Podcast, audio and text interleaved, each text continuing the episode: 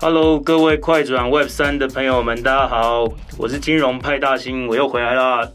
那这个月呢，给大家带来一个比较特别的一个介绍，然后也是我我非常熟悉的一位好朋友，呃，也是 XREX 共同创办人，叫 Winston。Winston 先跟大家打个招呼。嘿，大家好，呃，我是 Winston，很开心就是有机会参加这场直播。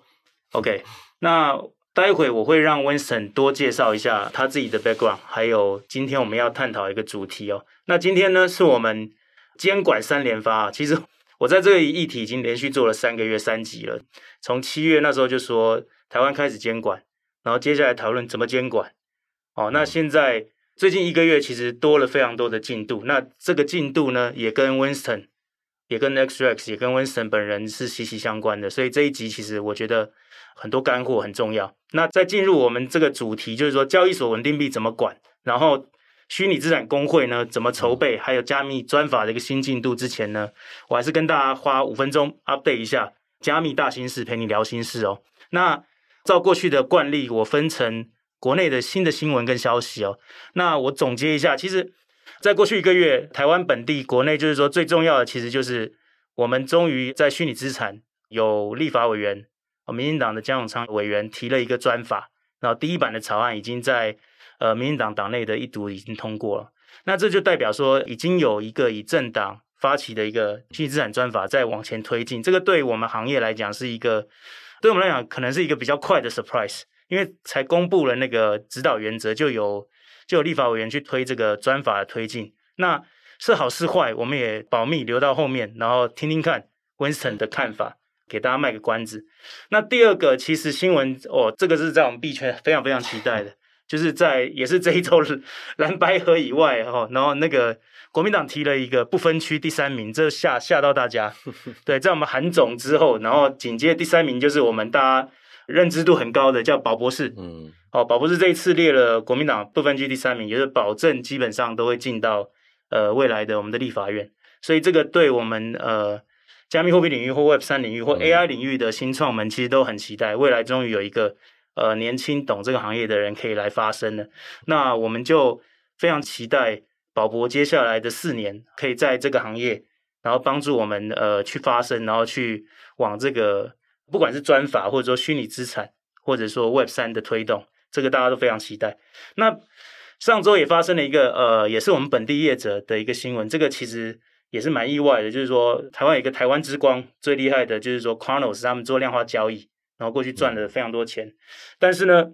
比较惋惜就是我们币圈最常出现，就是说还是再厉害的公司，其实都有可能被骇客被盗走金钱，哈，尤其是链上的交易。所以呢，这个数额也蛮大，但是因为他们很快就说他们会把这个损失他们自己补上，因为他们其实是一个私募基金，并不是一个交易所，所以他们保管的资产是自己的资产。哦，只是说他们也有一个交易所是给 to B 的，就是说给交易所之间的上手去做去做抛单的，然后会影响到那边的一个一个交易，所以那时候在市场上面引起一个小小波澜。那我很快就讲完国内的新的趋势，那我们很快再讲一下国际的。那国际的话，基本上也延续之前的，就是说传统金融还是继续不断的在呃往我们这个 Web 三的金融在推进。之前大家最关心的比特币的 ETF，然后上个月到最近，其实有新的发展趋势哦。以太币的，好，以太坊的 ETF 也出来了，然后也是由富达这一家这么大的公司在主推。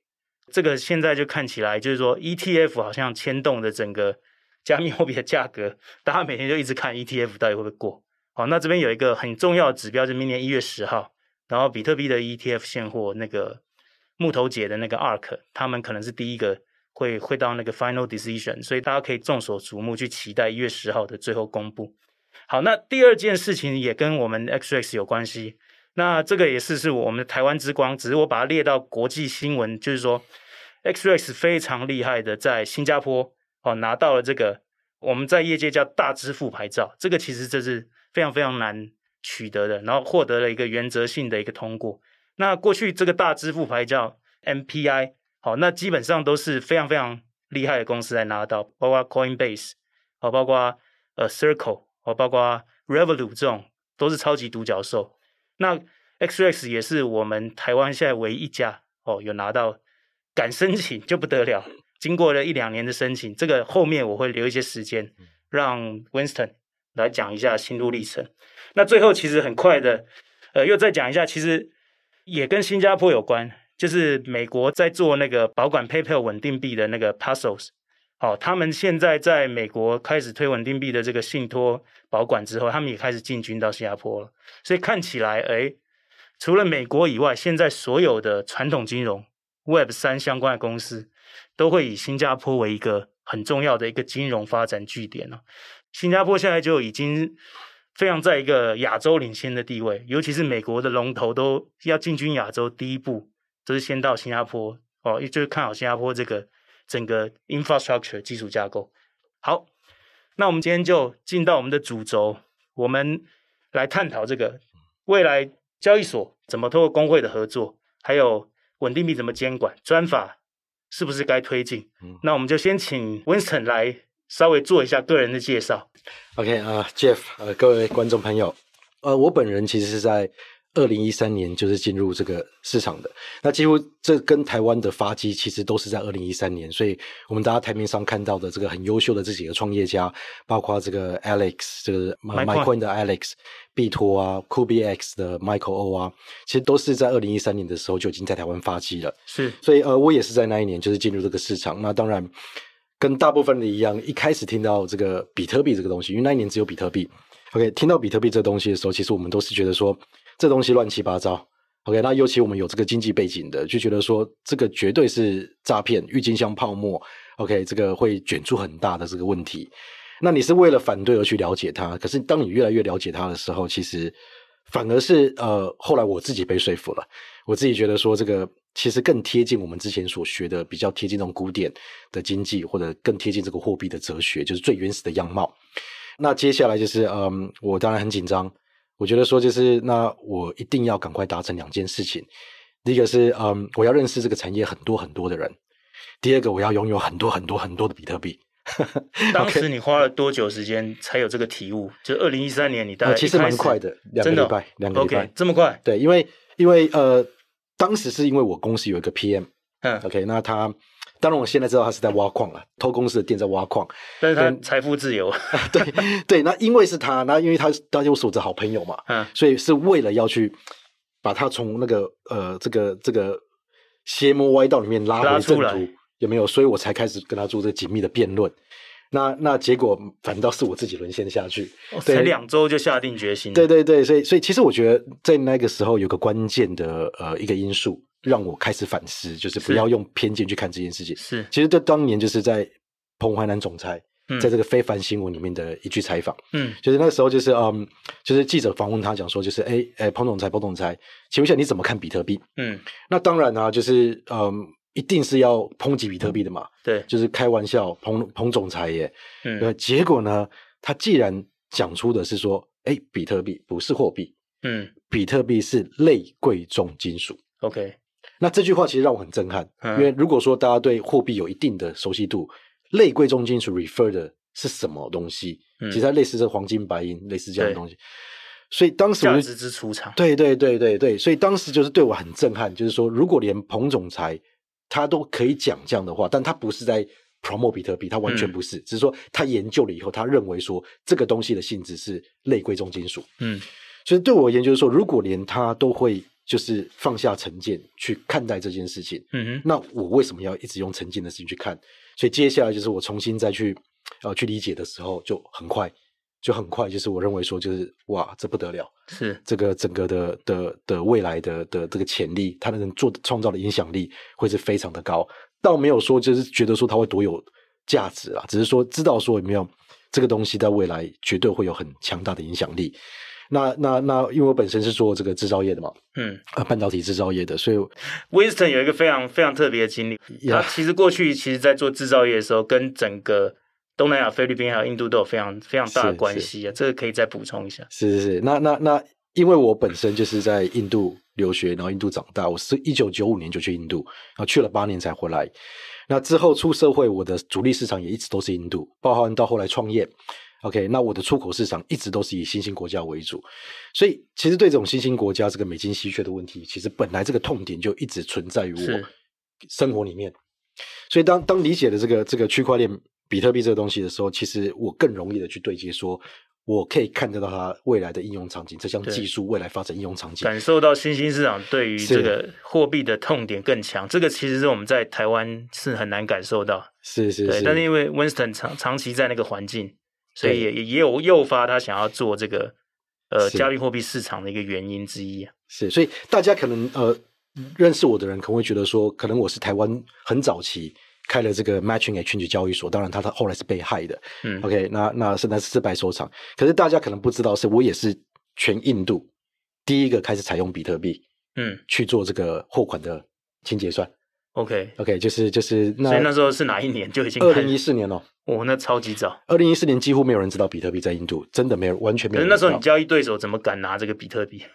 呃，但是商人就是我开始去 promote 商人这些事情。对。印度的商人是这样子嘛，就是只要有外汇能力的商人，他一定是在香港、新加坡或者杜拜有分公司，是，所以相对性，他们这些人其实可以取得到就是比特币，嗯、因为当年就已经有这个 BTC、eBitstamp，OK 这些这些交易所出现了嘛，是的，还有 Big Phoenix，是。OK，后来出现，所以我们就形成了一个进出口产业，嗯，有人专门进口比特币，有人专口专门就是再出口比特币回去，等于说那有人专门在用这个比特币来做这个清结算是。的动作。所以当时其实，在二零一四年，我就已经采用跟我的交易对手，这个贸易的交易对手，OK，其实就已经开始采用这个比特币。所以那个就是你当初想要做交易所的一个最早雏形嘛？其实也不是，嗯，交易所的最早雏形就真的是我想要认识更多的这个产业的人，嗯，然后我想要就是有足够的比特币，OK，那想来想去就是好像开交易所最快，是 OK，那所以当时就是盖了一个交易所，了解，对对对对对。那后来呢？怎么怎么跟 Wayne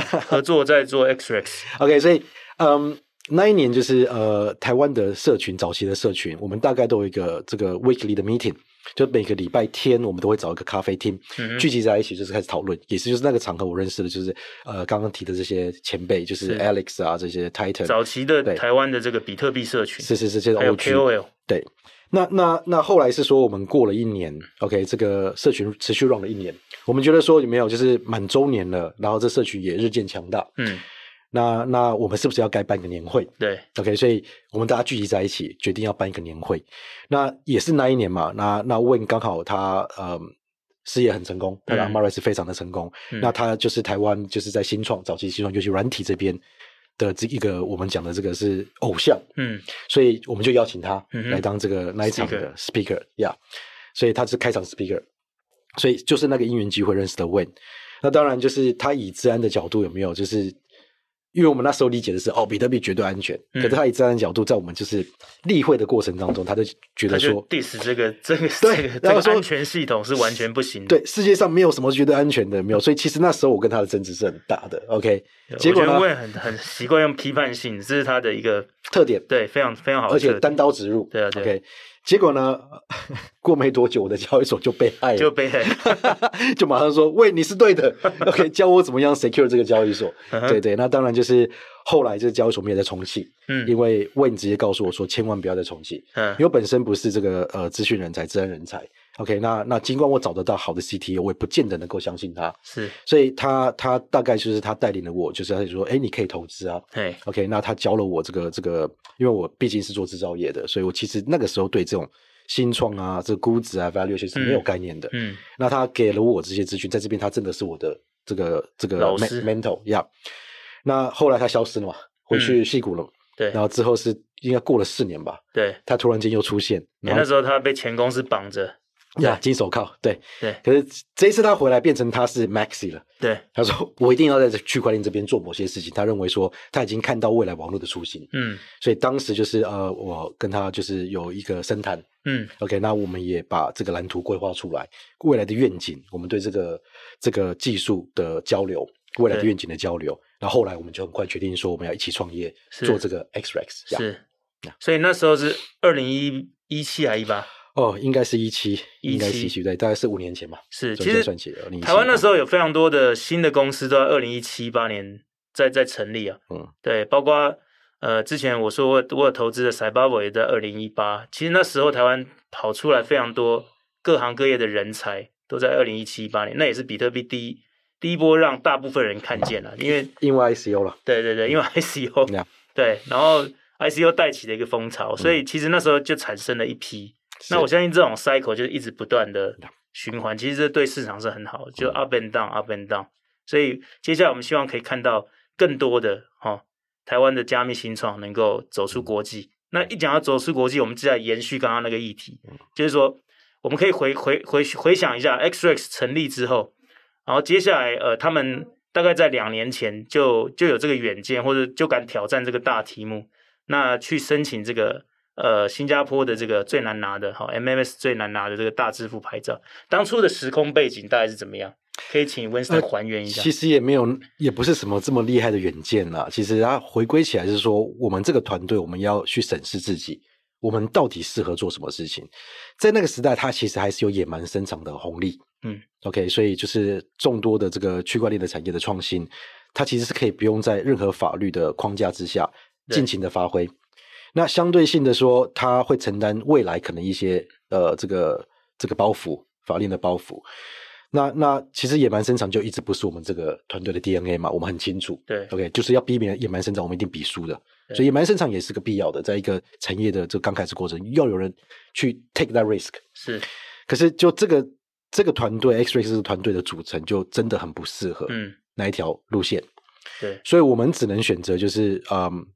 这个合规的路线。既然说它是比较晚会发酵，是，可是我们也很认定说区块链在金融产业会发展的最快，嗯哼，因为它毕竟就是呃它的底层技术最直接连接到去的就叫账本嘛，对，账本跟金融就是很相互的连接，所以所以我们觉得说就是嗯，那既然是金融，是，有两件事情它一定会发生，嗯，第一件事情是说金融到后来，如果你不管你发展什么样的技术 solution，如果你可以证明自己。呃的这个 solution 是可行的、可用的技术，那最终你还是要得到合规。对，OK，合规是最后一里路，它一定会发生。为什么？因为它会做出分工了，有些东西会去分工到这个去中心化，但是不管怎么样，它就是在合规绝对会是就是很重要的一部分。是，因为金融它牵涉的是整体性，嗯，它甚至是我们现在 run 这个经济的这个手法，嗯，所以。他寻求的是全面性的稳定，而不是一昧的创新。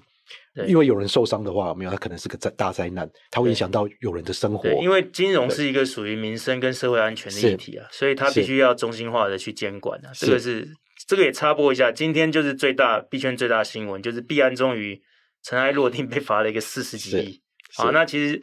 刚刚在讲，他说野蛮生长，其实必安就是在过去大概从二零一七年它成立到现在，野蛮生长得到好处最大的一家公司，对，所以它一下变成全球最大一个交易所。那接下来它的包袱最大也是成功最大的在于没有去适时的去做监管，那接下来这也会变成它最大的包袱。是，哦，大家可以可以 wait and see 后面的发展。好，那我再请 Winston 再再往下补充。Yeah, 那那所以呃，监管是一件事情，它一定会进来，这是我们确定的一件事情。那第二件事情是说，不管你发展什么样的技术或 solution，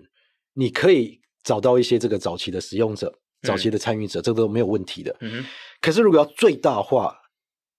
把它打到这个呃呃全民都可以使用，嗯，我们认为就是它不可能是还是这么的。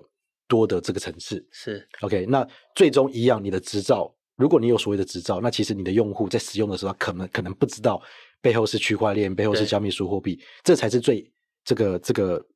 最理想的样貌。是，意思说就是我实在是没有办法去想象说，这个我的父母亲或者是我的这个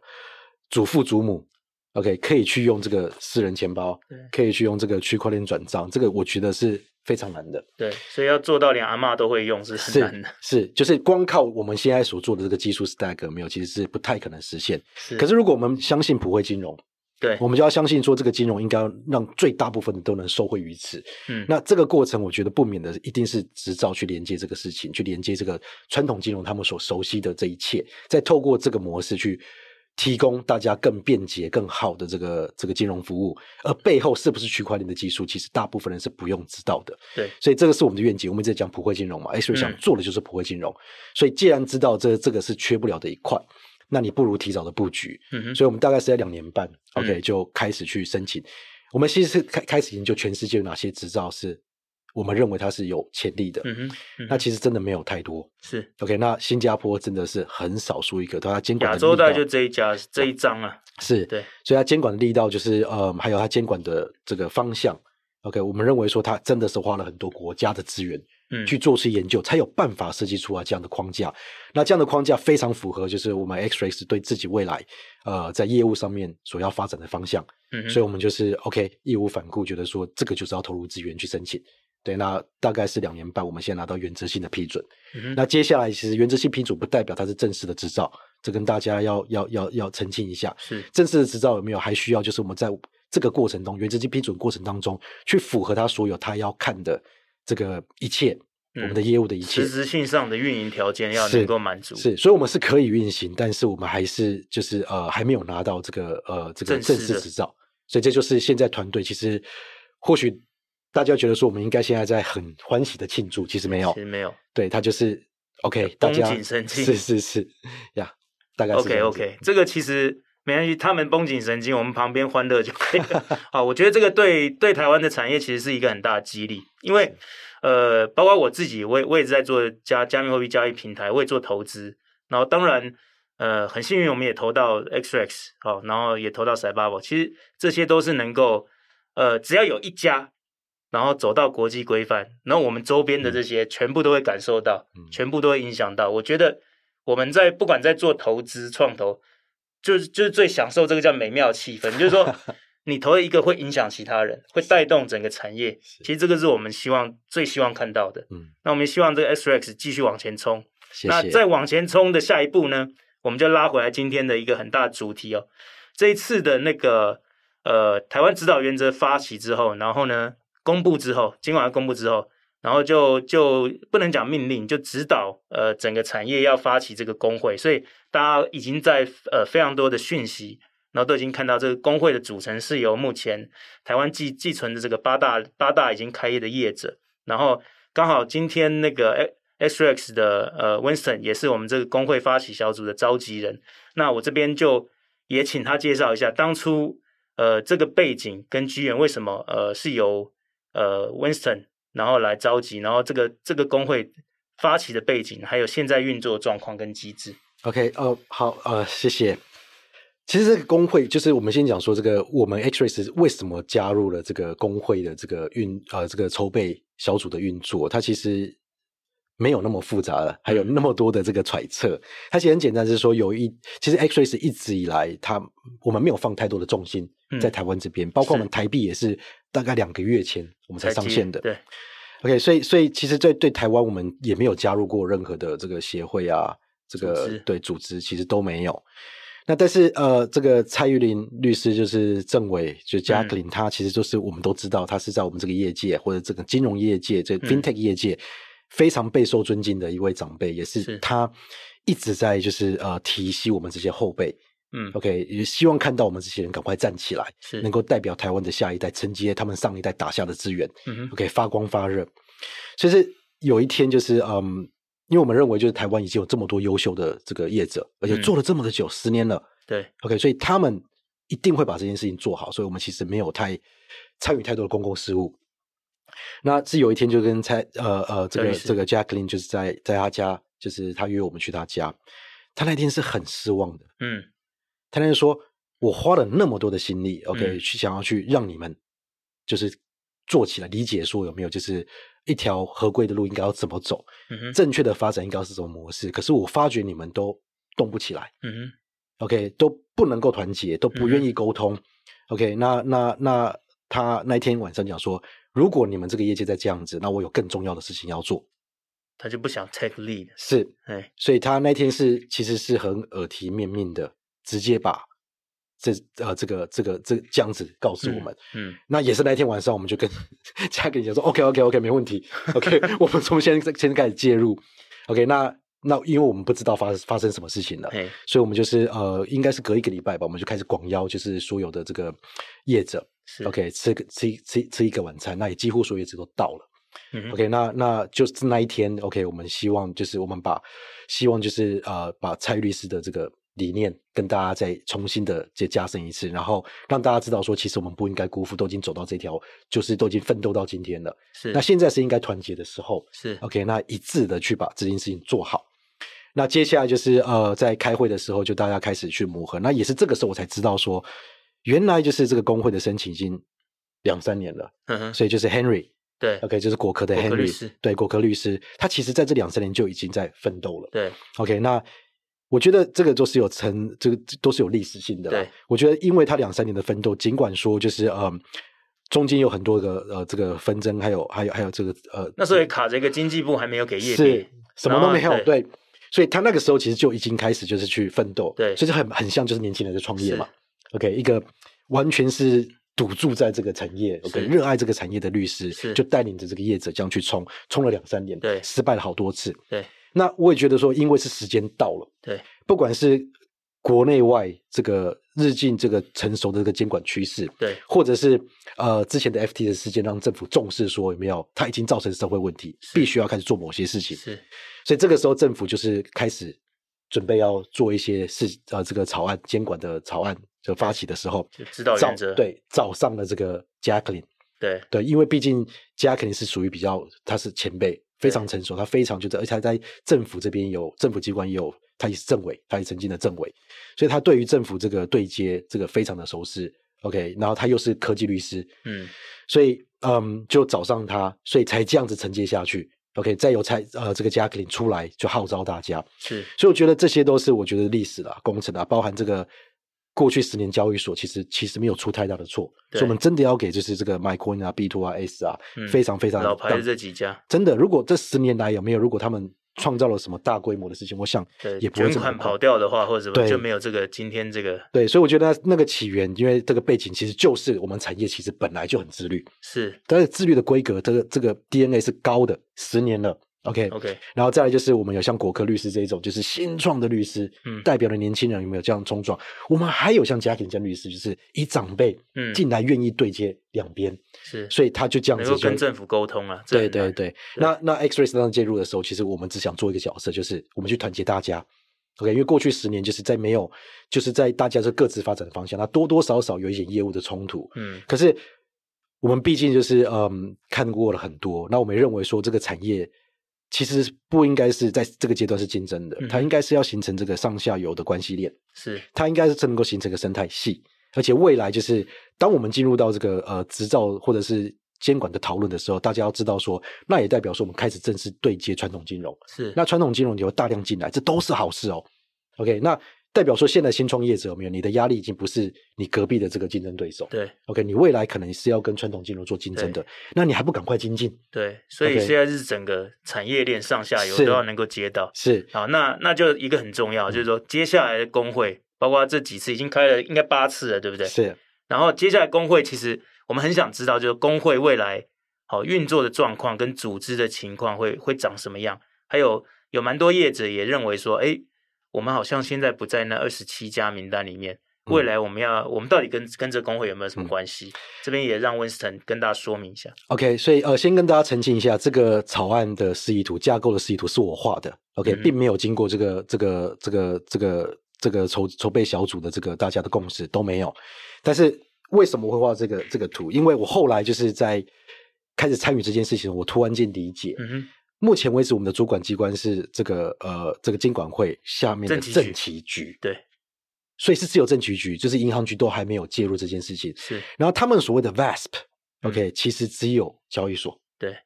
所以整个这个这个这个草案呃，不是草案，这个指导原则出来，对，他所定的一切都是只针对交易所。对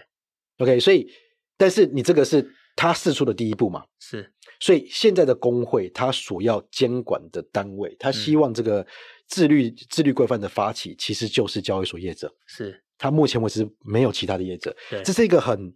当然以业者来讲，这是当然是不对的事情。可是以政府的角度来讲，我一项一项来，对，你现在哪个产业在这边发展已经发展到一定的程度，对，或者是有一定的危险度。我先从这边开始监管，所以整个 VASP 工会有没有？它现在监管的就是交易所，可是这件事情还是需要推进，就是不可能只有交易所，上下游这个整个产业链需要起来，所以我画了这张图。OK，画了这张图，大家知道说没有关系，如果说政府它一开始只有这个监管交易所，这个目前为止有交易所，但是下面我们可以形成各各式各样的这个委员会。对，OK，所以委员会可以形成自己的自律规范。你今天如果是 P2P、OTC 都可以，你可以形成委员会，以委员会的名义去参与这间公司这个工会的运作。对，OK，尽管你不可以是会员，因为你并不是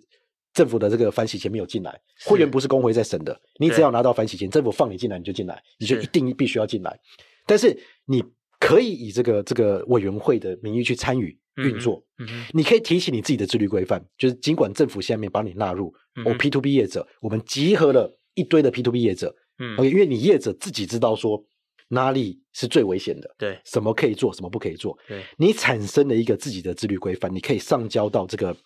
这个工会，工会就有义务要帮你跟政府沟通，去沟通，对，可不可以把这个业者纳进 VASP？对，我们一步一步来，所以我觉得这个是我希望看到蓝这个愿景，但是因为。在这一次，我们毕竟只是筹备小组，它是非就是非正式的，对，它完全不正，它连筹备处都不是，这自发性的一群一群业者先进来，嗯，所以我们这个还来不及有太多的时间去考虑，为什么？因为这个这个这个这个商业商业司即将发行的这个这个工会的这个这个号码，这个业业别号码，那我们要赶在它发行的时候赶快去递递件，所以大部分就是还是考虑在现有的这个指导原则里面的这个章程。是。OK，这个还没起，这还还还没真的开始去讨论这一边，这也是为什么在之后我会希望大家要紧密在讨论这件事情，这才是呃最该有的样貌。对，了解。其实这边先给大家一个呃未来工会里面的一个组织架构愿景啊，是因为其实这个工会的小组成立之后，其实有蛮多呃不是在名单里面的业者会觉得，哎，你们工会好像自己搞自己，关我什么事，对不对？其实未来其实呃刚刚。Winston 也讲啊，其实现在因为监管能量也有限，那政企局一定是先管有保护用户资产会出问题的，一定是先管交易所。所以交易所以外，当然成立工会核心交易所发起，但是未来大家可以期待哦，各个委员会下面其实的功能，如果你是做技术的，你是做治安的，那就来治安委员会，嗯，然后去好好讲说你你的你的技术好治安要怎么怎么在这个加密货币行业，就是 VASP 里面，然后去应用。然后就透过工会的呃力量去沟通，嗯、就是说你不用自己去沟通，都是透透过工会代表，所以这样子就是我我前两集也讲了，其实呃监管的形态，他们呃监管会会比较习惯用一个间接监管一个不成熟的行业，嗯，好、哦，或者说还在还在变形的行业，其实这也是一个蛮蛮正确的一个发展的一个方向。是我是觉得 so far 到现在发展方向是正确的，只是说呃。目前工会还没有太多的机会跟跟非工会的业者沟通，是这个可能是未来工会成立之后要花非常多的精力，然后去跟还没有进来的人沟通。是是，因为现在他们现在内部都还没有沟通完。呀，对，八家还要跟二十七家沟通。是，所以是下礼拜二，下礼拜二，好，所以所以下礼拜二有一个二十七家所有大会，所以这个大家都可以上网。嗯、这个我们我们上面有留那个网址，其实他们都是在 GitHub，然后非常公开，然后非常自律。其实我觉得这个是。整个发起八家也也非常感谢那个 XRX Winston 这边，谢谢谢谢他们其实都把这个公开透明做得非常好啊。我觉得未来的这种叫自治组织啊，其实就是公开透明，是，是对，做了一个比较好的示范，然后也也示范出我们业者好、啊、是怎么去做自律的，嗯，然后就尽量让这个监管会能够比较放心啊。那讲到这个工会啊，然后最近也出了一些小插曲，因为工会成员里面最近有个小插曲，就毕竟有发生了一个。呃，其中一个成员，交易所成员叫毕竟，他们最近发生了一个跟跟跟社会事件洗钱有相关的一个事件哦。那我先讲一下这个背景。其实大家如果还记得，之前有一个叫巴巴会所的一个一个一个社会事件，好，然后巴巴巴巴会所基本上它背后因为它的那个嗯涉案人员，然后被被被被被抓，呃，不能讲被抓回来，被被调被调查回来，然后突然就。呃，供出了很多相关过去跟洗钱有有有关系，就涉及到二零二一年的一个，毕竟这个交易所透过这个毕竟交易所透过加密货币来做一个洗钱的管道途径，所以这个引引引发了一个就是说工会内部成员哦有有有一个小的一个危机，那这边也可以，我想大家都很好奇，包括整个呃加密货币圈，或者说在一般的那种呃呃法律圈，或者说调查局这边。呃相关的大家都很好奇，说到底发生什么事？那我我比较想知道是说，其实这件事情发生了，在工会内部，其实当当时呃怎么去处理这件事情，然后怎么去对对外去去去发生这个事情？这我我也请请教一下 Winston。其实其实毕竟这件事情让我其实对于就是。嗯这个筹备小组的自律，嗯、我是骄傲的。对，我是非常骄傲的。虽然说它是个负面事情，是那我就不评论，就是它会发生什么事情，就是毕竟发生什么，因为我们不知道。对，OK，还，那还在调查期间，对，就不评论。但是当天消息一出来，这新闻一出来的时候，那天已经很晚了。嗯，OK，那我们我人也在国外，还有其他的一些筹备小组成员也在国外。是，可是当天我们是马上对说，大家都必须要上线，我们要开个紧急的会议。是，OK。那紧急的会议刚开始，当然就是由毕竟他真的是他立即跟大家道歉，嗯、就是他说我拖累了大家进步呃这个进度。OK，那他先跟大家交代了，就是呃以他以他们的角度，嗯、他们发生了什么事情。嗯，之后他是立即自愿性的讲说，从今天开始，我一定要先停止所有工会的这个公共事务、公共事务、公共事务的运作。哦，对，所以就是以事负责，就是他不要他不想去影响这个工会的前进。嗯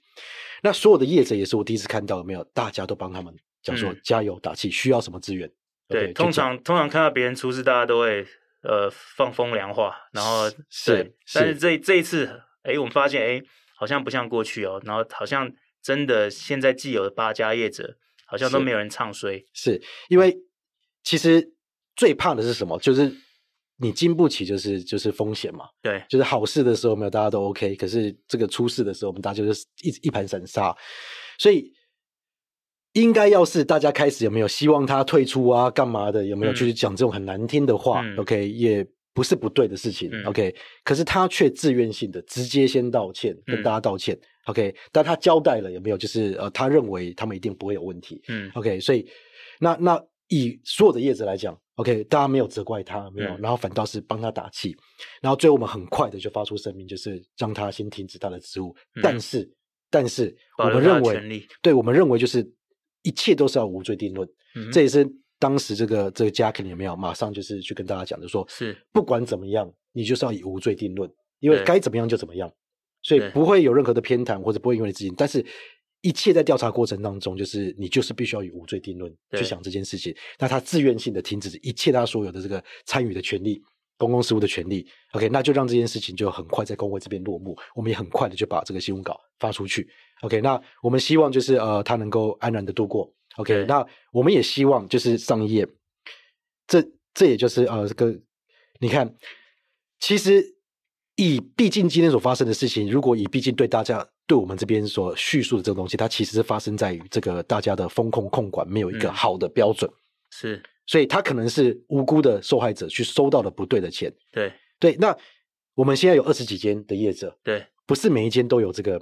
风控能力。你像相信 Extract 我们真的投资了很多。我们真的投资了很多，所以我们的风控能力相对会比就是一般比较新进的业者还要强一点。可是这是很大很大的资对资本的投入。像 Jeff 啊、呃，像 Jeff，你是我们我们投资人，就是很谢谢，就是你们愿意相信 X-Ray 给我们这些资源，所以不断的精进在这一边。嗯，OK。但是那这些业者难道他就是因为就是没有这样足够的资源不能加入吗？所以我认为就是这个委员会就重要成立。对，对怎么样透透过这边把最高规格的这个呃这个行业标准对。定出来，然后协助大家能够符合，大家就是把资源 share 出来。就举例，我我 X-ray 当我取得到这个 MPI 的这次执照的时候，嗯、我就是一家金融机构，可以帮大家运行这个国际性的这个清结算。有没有谁需要的？透过我们，我们帮忙，对，没有问题。对，就是大家可以形成个上下游产业链的架构。对，所以我觉得。我觉得就是我们不应该就是以毕竟这个单一的问题去看它，我们觉得说要透透过这件事情去思考说，为什么它委员会是重要的，为什么这个工会是重要的，对它怎么样去运作，有没有会影响到未来？就是主管讲简单一点，主管机关正在看你们这些业者有什么能耐，对，很白的就是这样子，然后看你们团不团结，然后看你们出错之后你们的反应是怎么样，是。因为他他不会一家一家看，他会把你当做一个产业来看，是，所以其实。大家最常讲就是不要有老鼠屎坏了一锅粥。是，但是在在这个在这个情事情发生之前，那业者现在已经是同一条船上了。所以，其实工会目前最大使命啊，就是要凝聚这个哦，大家其实就是要要把大家大家的那个皮啊绷紧一点，因为大家都会用放大镜来看这个产业。对啊，相对的啊，未来自律规范会出来嘛？对对对，对，大家就会相互监督了。是啊，对，对，所以我觉得这就是一个示范嘛，就是我们这一次在毕竟的事件里面有没有？我觉得所有业者都是自律的。对，所有业者都是希望就是 OK，赶快就是把这件事情平息 OK，然后不要去互相责怪。但是我们也，然后业者自己也是哦，我先退出这个所有的权利。那讲到这个毕竟事件，还有这个行业规范哦，其实我们再进一步又拉到，哦，今天也讲到一个很大的重点，台湾呃加密专法现在已经进负一读哦，也就是说这个行业规范突然从自律一下又拉到一个专法层面，那是好是坏其实不一定，然后还有 timing 也不一定。这边呃最后一个议题，我想请温森针对目前呃很快的从自律规范，工会还在组成，其实好多事情好多条线一直往前，那。以以你现在呃自己的看法，哦，这没有对错，觉得这个时候呃台湾这个有加密专法的一个推进，这个 timing 还有这个时间点，你你自己有什么好跟坏的看法？我觉得我觉得就是不管怎么样，就是这两条战线有没有都是一个都是好事啦，代表说有人在关注嘛，对、嗯，有人热衷在做这件事情。但是以先后顺序来讲的话，我个人我是觉得说，嗯、呃，我是比较倾向于就是自律规范先。自律规范去尝试的 try and error，你会失败好多次，再重新 redesign 一次，OK，然后慢慢慢慢的温和的，你示范出真正对的这个这个规矩以后，是。再开始让政府这个做这个呃 refer，然后去做到这个以后真的转法，甚至这个执照发行的这个这个这个这个内容，是，所以我会觉得说，呃，因为我比较相信说，呃，不对的法令，嗯哼，比没有更可怕，会抑制这一整个产业的潜能。是，那我认为台湾在这一局里面，这个产业里面，我们是有机会的，是。我们是有机会，就是往前跑得很快。可是现在最怕的是不对的这个监管的束缚突然间跑进来，你反而是限制了这个产业的能量。所以我觉得自律是第一件事情，我们做给什么？因为政府不会比业者更知道说哪里有漏洞。对，真的，就算有坏人要用洗钱，你政府不会比业者知道说没有区块链可以怎么样。就是产生洗钱的漏洞，对，所以业者可以自己先补足，我们可以自己先把这个，还有就是这个技术的 stack，OK，这个 rate take 的这个技术，慢慢都把它补齐。我们先用自律的规范示范给政府看，然后一定会有失败，嗯，也一定会有就是成功。我们慢慢先推进，在一个，因为自律规范不是我们讲的算啊，我们产生的自律规范要跟政府沟通。我这样可不可以？可不可以在这个范围之内去做？政府说 OK，我们就去做。做了回来的成果再去讨论。政府说，哎，这个不够好，这边要再加强，这边要这边可以修剪。OK，这是这是个对话的过程，所以它可以产生一个，就是在专法或者是这个执照出来过程中，它有一个循序渐进，有一个相互沟通，有一个市场验证的机制。我认为经过这样的过程所产生出来的法律，会是比较符合台湾所需要的。不然的话，我们就要真的仰赖政府，像新加坡、像这个阿布达比，或者像这个美国，你要投入超级多的资源，对，去符合，就是去理解，那你就要做的比叶子还要好，我比你更懂，对，OK，那我来规范你这所有的一切，对。可是这些显然不是台湾目前的的。这一点我也补充一下观点，其实我大家大家常听常收看我节目，常常常听我节目，大家会觉得我好像是一个觉得最激进、最想推往前推专法的人哦，但是这是概念上啊。因为其实还有还是有事实很多的考量，嗯，因为台湾的监管环境，还有对这个国际运行的那个认知，还有监管能力，哦，其实目前来讲看起来都还还还需要沟通学习，因为好不容易先先推了一个自律，他他还没有开始看清楚，嗯，我们 业者怎么怎么运行呢？那个那个那个 pattern 还没有抓到，那是不是一下就要？专法一下就用，有点类似你你国国国小都还没毕业，是，然后是不是大学的那个就要就要直接把你拉去大学，然后用大学生的角度来看你，嗯、你要自己学习啊，嗯，对啊，你要对自己负责，是对。可是现在、yeah. 现在可能都还在幼稚园跟小学这这一群人，当然有些人有些人已经国中，有些人小学，当然都放在一起，嗯、所以现在看起来呃没有对错，就是说，但是国际的确跑得很快，这个也是。呃，我还是要继续呼吁，就是说，不管是各个业界以外啊，哈，其实我们的呃主管机关，不管是从金管会跟央行，呃，我们都很期待能够赶快再再投入更多能量，再更多再多多跟我们业界沟通，尤其是工会成立之后，我想这个东西都可以加速哦，就把这个我们落后的这个进度给它赶回来。而且我觉得哦，台湾是唯一一个是以这样的模式，自律规范先沟通先的。对，我自己是觉得说，我们有机会弯道超车，尽管是新加坡。对，因为香港、新加坡好像直接用一个很重的压下来，都把他们的新创能量都打死了。现在看起来结果好像是这样。是，对，所以我觉得台湾如果能够在这一边，OK，就是。这个靠业者真的拜托拜托大家业者们一起来，所有的人不是只有在工会里面的人，这个各个这个小组这个这个这个委员会形成，我们把能量打出来，证明给政府看，证明这条方向也是可以去铺路这个专法的一条路。如果我们做得到，很有可能我们这一次可以弯道超车。嗯、对对，这个会形成我们台湾跟其他香港、新加坡或日本一个比较不同样的特色。大家会发现，香港、新加坡、日本好像都是大业者在玩，是因为他们太快就用了一个。超高规格的这个这个这个法法案跟监管的架构出来，所以很容易就让新创一下就没有空间。那有空间的通常都是呃已经是募资能力很强，或者说、嗯、或者说背后有很强的背景，然后其实要从零开始新创机会就少了很多。那当然这没有对错，这个就是一个台湾的一个呃特别的环境。那我们希望台湾可以跟这几个市场可以走出一样。不一样的一个特色，这个我们也很期待。希望我们能够做出，就是这个业界能够一起做出，就是有用的东西，让大家去使用。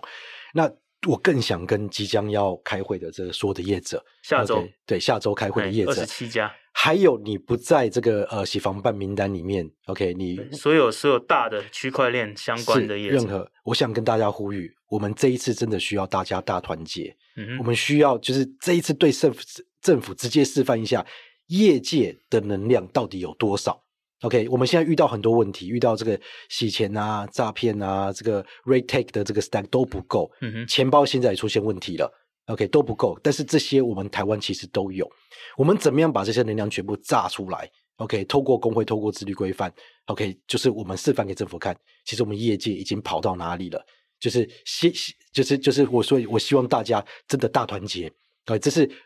十年来，终于我们就是有这个机会，OK，可以去主动出牌，OK，然后政府愿意对话，OK，所以我们要做给政府看，所以希望大家多多参与，谢谢。好，那我们的节目就到这里了。那线上的观众朋友，还有收听的观众朋友，在这边就跟大家 say 拜拜。那我们下个月见，拜拜，谢谢，拜拜。